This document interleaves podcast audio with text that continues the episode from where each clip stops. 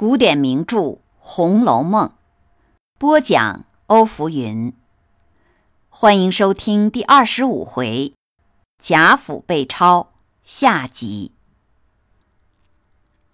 再说贾琏回到房中，见凤姐奄奄一息，平儿哭道：“奶奶这样，还得请个大夫瞧瞧才好啊。”贾琏啐道：“呸！我的性命都不保，还管他呢。”凤姐听见，睁眼一瞧，那眼泪流个不尽，只求立刻就死，又受不起吞金服毒的。此时宁国府府地入关，所有房地财产并家奴等。都已造册收进。贾母命人用车接了尤氏婆媳过来。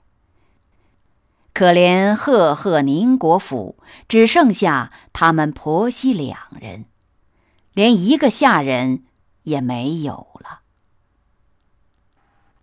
贾政传了赖大，叫他将全府管事家人的花名册拿来。一起点了一点，除去假设处入关的，还有三十余家，共男女二百一十二名。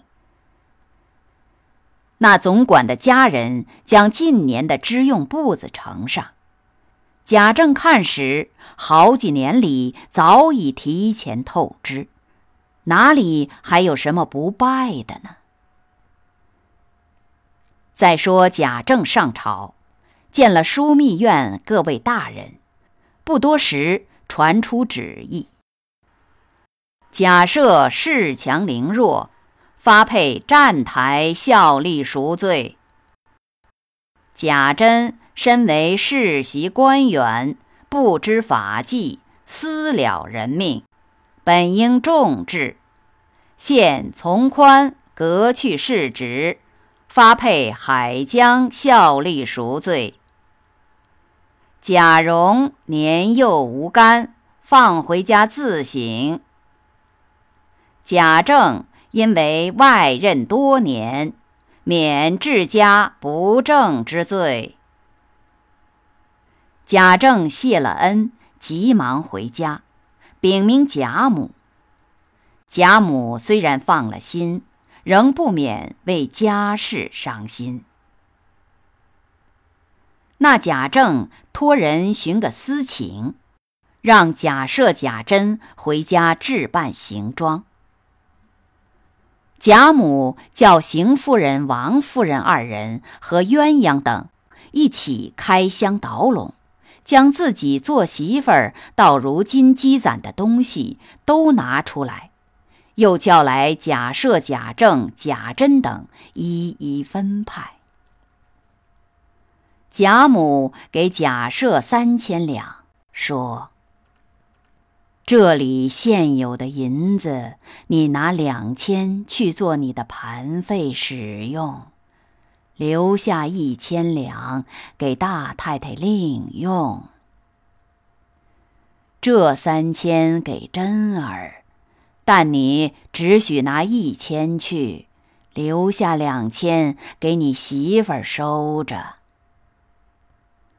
四丫头将来的亲事还是我的事，只可怜凤丫头操了一辈子心，如今弄得个精光。也给她三千两，不许叫莲儿用。这五百两银子交给莲儿。明年将林丫头的棺材运回南方去吧。又对贾政说：“听说外头还欠着账呢，你就拿这些银子变卖偿还吧。宝玉已经成了家。”我剩下的这些金银东西，大约还值个几千两银子，都是留给宝玉的了。珠儿媳妇儿向来孝顺我，兰儿也好，我也分给他们些。这就是我的事情完了。贾母又说：“我最后所剩的东西也有限，等我死了，做结果我的使用。剩下的都给服侍我的丫头吧。”贾政等听到这里，更加伤感，大家跪下。